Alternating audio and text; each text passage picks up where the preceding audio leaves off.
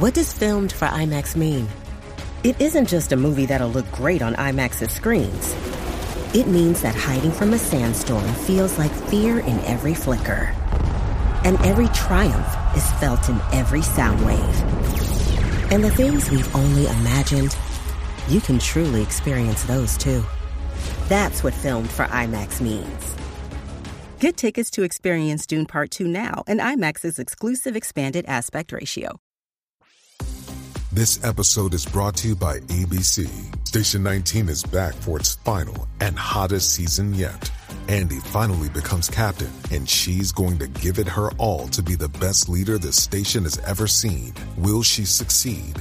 Get ready for fiery new romances and high adrenaline rescues. Watch the Station 19 season premiere tonight at a new time, 10, 9 central on ABC and stream on Hulu.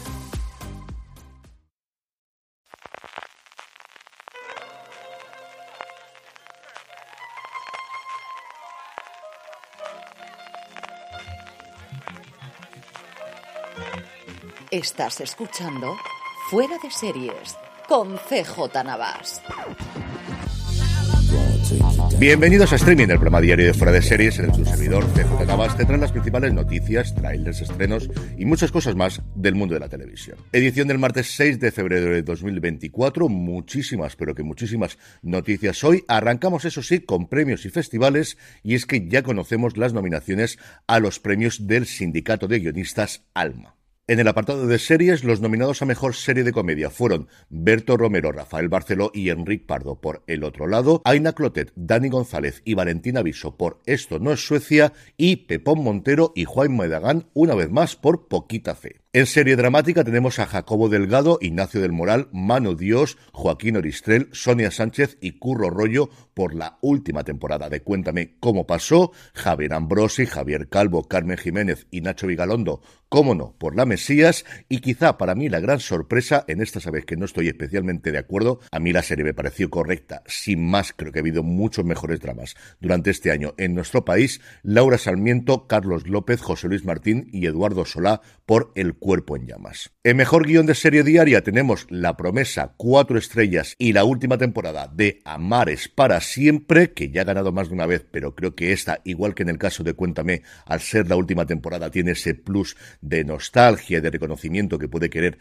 darle el sindicato. Veremos si realmente es así. En guion de programa tenemos Cachitos de Jerry Cromo, Crims y El Intermedio, vaya terna desde luego para un premio. En concurso, el habitual que es saber y ganar y se añaden dos novedades de streaming. Por un lado, Traitors y por otro lado, Operación Triunfo. Las nominaciones se completan con las tres de películas. En largo de comedia tenemos a Itzatso Arana por Las chicas están bien, a Félix Vizcarret, al que entrevistamos recientemente hablando de su labor como director en Galgos por Una vida no tan simple y, por supuestísimo, Pablo Berger por Robot Dreams. En guion de largo de drama, las que podríamos esperar, Estíbal Zurresola por 10.000 especies de ovejas, J. Bayona, Nicolás Casariego, Jaime Marqués Olearraga y Bernat Vilaplana por La Sociedad de la Nieve y completa la terna otra película que también ha sido muy nominada en premios recientemente, Alejandro Rojas y Juan Sebastián Vázquez por Aponentry o La Llegada. La última categoría es largometraje documental, la única categoría en la que hay cuatro nominaciones,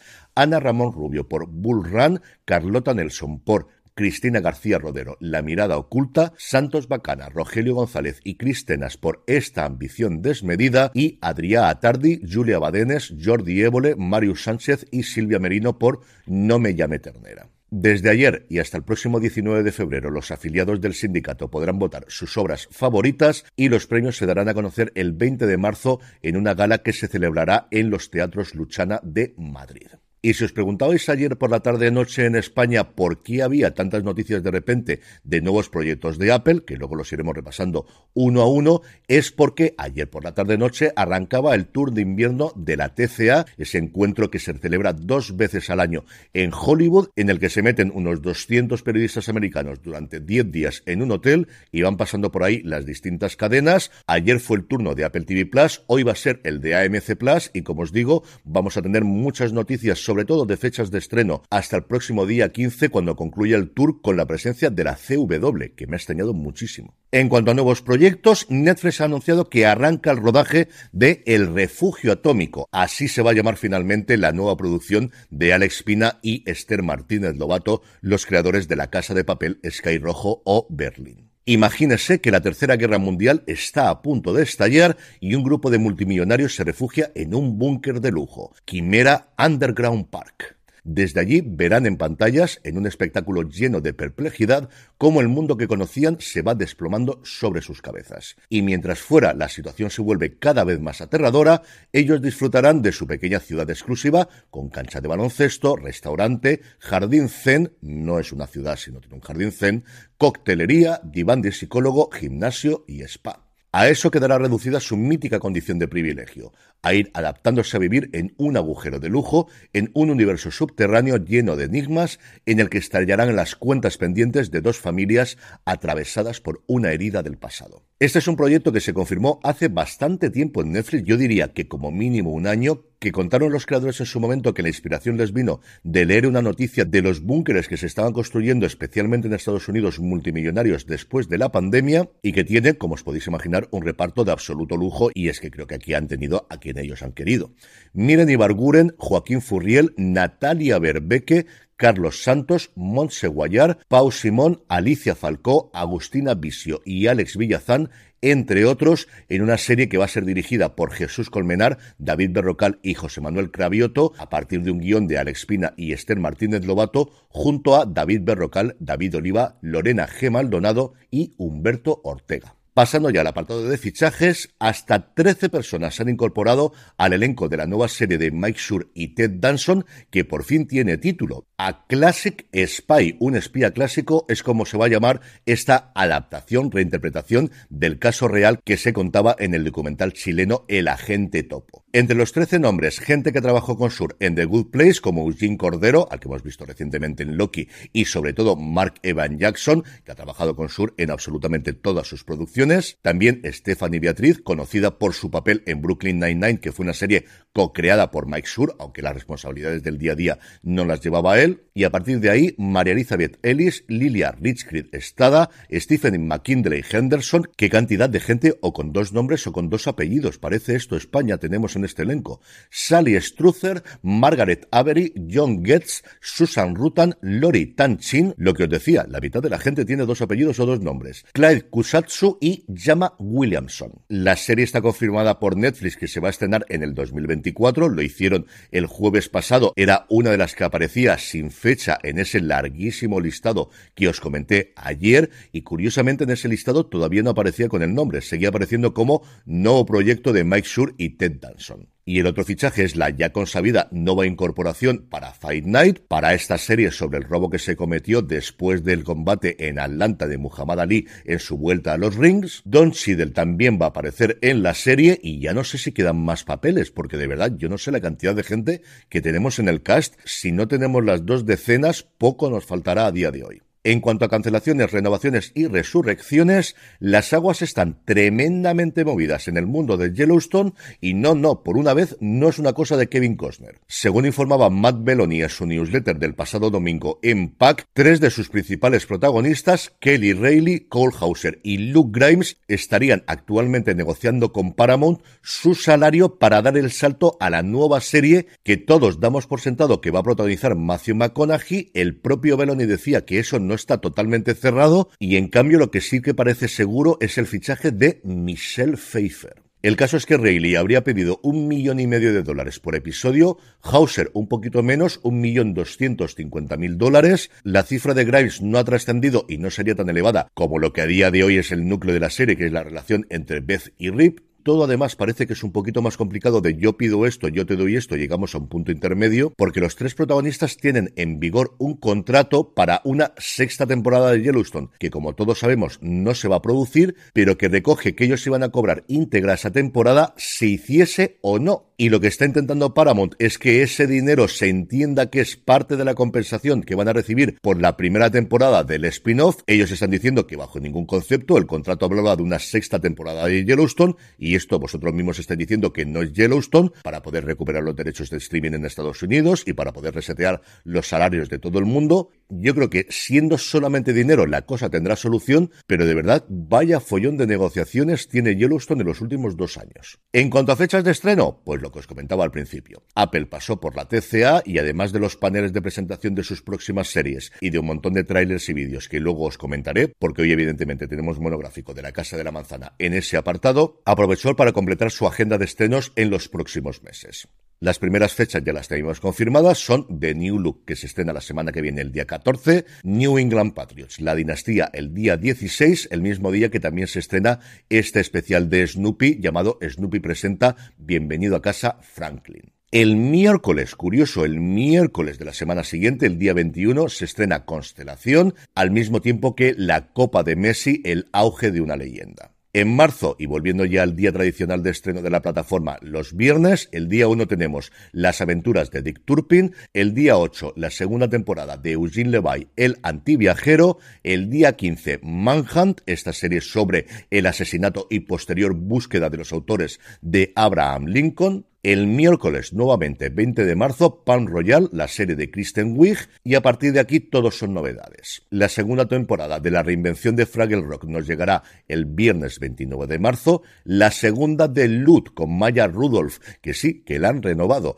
el miércoles 3 de abril, Sugar, una serie que tengo muchísimas ganas de ver. Este policíaco con Colin Farrell el viernes 5 de abril. Girls State, una nueva serie documental que sigue a 500 chicas de Missouri en un laboratorio para la democracia el viernes 5 de abril. Franklin, una miniserie sobre el inventor, político y tantas otras cosas, Benjamin Franklin, protagonizada por Michael Douglas, el 12 de abril, la segunda temporada del Premio de tu Vida. El miércoles 24 de abril, la tercera de Acapulco. El 1 de mayo, Dark Matter, la adaptación de la novela de Blake Crouch, que yo me cargué en una tarde y creo que no es una buena novela, pero puede salir una grandísima adaptación, algo parecido a lo que ha ocurrido con El Agente Nocturno en Netflix, si está en buenas manos, y yo creo que sí, nos llegará el miércoles 8 de mayo, el 22 de mayo la cuarta temporada de Ciclos o Trying en su versión original, el 14, la otra serie que tengo muchas ganas de ver, la nueva adaptación de Presunto Inocente, con David y Kelly en el guion, con JJ Abrams en la producción y Jake Gyllenhaal como protagonista. Y por último, en algún momento de verano, Apple TV Plus tampoco se resiste a esto de decir ya no ni siquiera el mes, sino al final la estación Tierra de Mujeres, la serie impulsada por Eva Longoria, que va a protagonizar junto a Victoria Bazúa y nuestra Carmen Maura. Y desde luego no será la cantidad de estrenos que tenemos todas las semanas en Netflix, pero que se han puesto los pero que se han puesto las pilas en Apple en los últimos tiempos es absolutamente innegable. Y terminamos, como suele ser habitual, con tres noticias rápidas de industria. Para la primera de ellas, vamos al Reino Unido, donde va a nacer un nuevo servicio de streaming gratuito que tiene la peculiaridad de que estará conformado por los contenidos de BBC, ITV, Channel 4 y Channel 5. Todas estas cadenas en abierto están viendo lo que todos sabemos y es que su enemigo no son tanto la una de la otra, sino la consolidación del streaming como el lugar donde la gente quiere ver el contenido y han decidido, yo creo que con bastante buen criterio, aliarse y montar su propia plataforma que estará disponible dentro de nada, en el segundo trimestre de 2024. Ahora ya, si además la abriesen fuera del Reino Unido, sería maravilloso. Hablando de plataformas de streaming de cadenas en abierto, RTV Play va a obligar a partir de dentro de dos días, del 8 de febrero, a registrarse para poder consumir sus contenidos. Hasta ahora este registro era optativo, yo lo tengo hecho desde el primer día porque te permite guardar cosas para ver después, si te has dejado una cosa a medias que la puedas ver en otro dispositivo y recuerden dónde te habías quedado, pero a partir de pasado mañana va a ser obligatorio, yo creo que no es una mala medida. Y por último, Sony anunciaba que su plataforma especializada en anime Crunchyroll se va a añadir a las Smart TV de Samsung en todo el mundo. La aplicación ya está disponible para los usuarios en Estados Unidos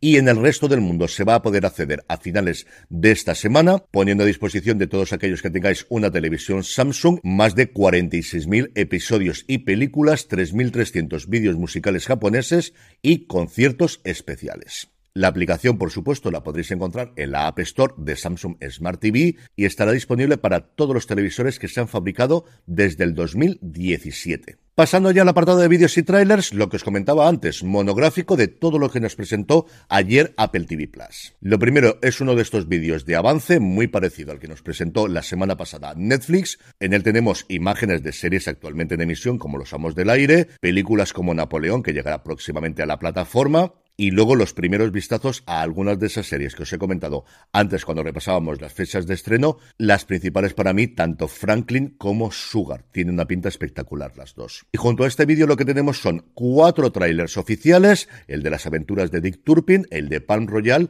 el de Manhunt y el de la segunda temporada de Eugene Levi, el antiviajero, y luego un vídeo de making of, un vídeo detrás de las cámaras de The New Look, que nos llega nada, la semana que viene a la plataforma de la manzana. Como ya sabéis, si os suscribís a nuestra newsletter, newsletter.fueradeseries.com, tendréis todos los vídeos a golpe de un clic o a golpe de un dedo, que si todos los días yo creo que viene muy bien, desde luego desde hoy hasta el 15 de febrero, cuando termine la TCA, con más razón todavía. Y vamos ya con los estrenos de hoy, pero antes una pequeña pausa.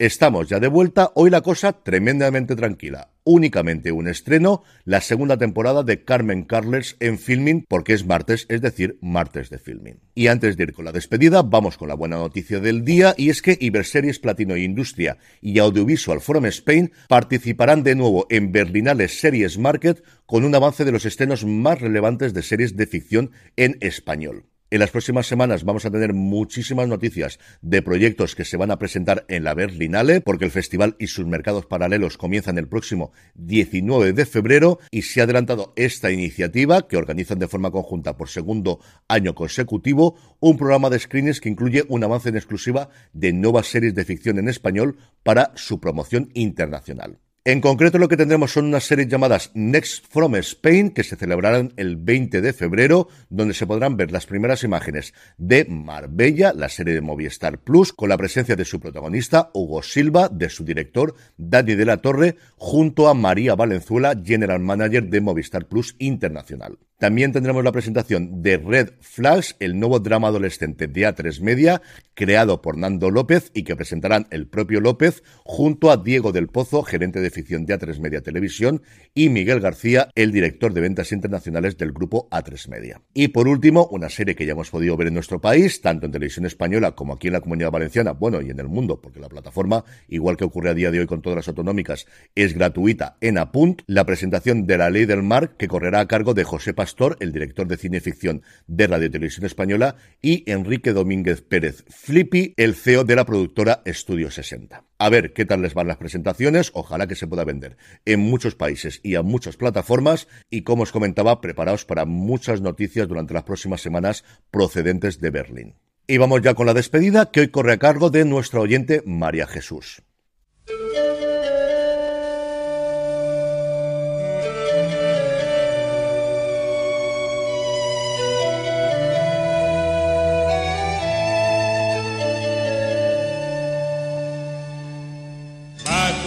Tristeza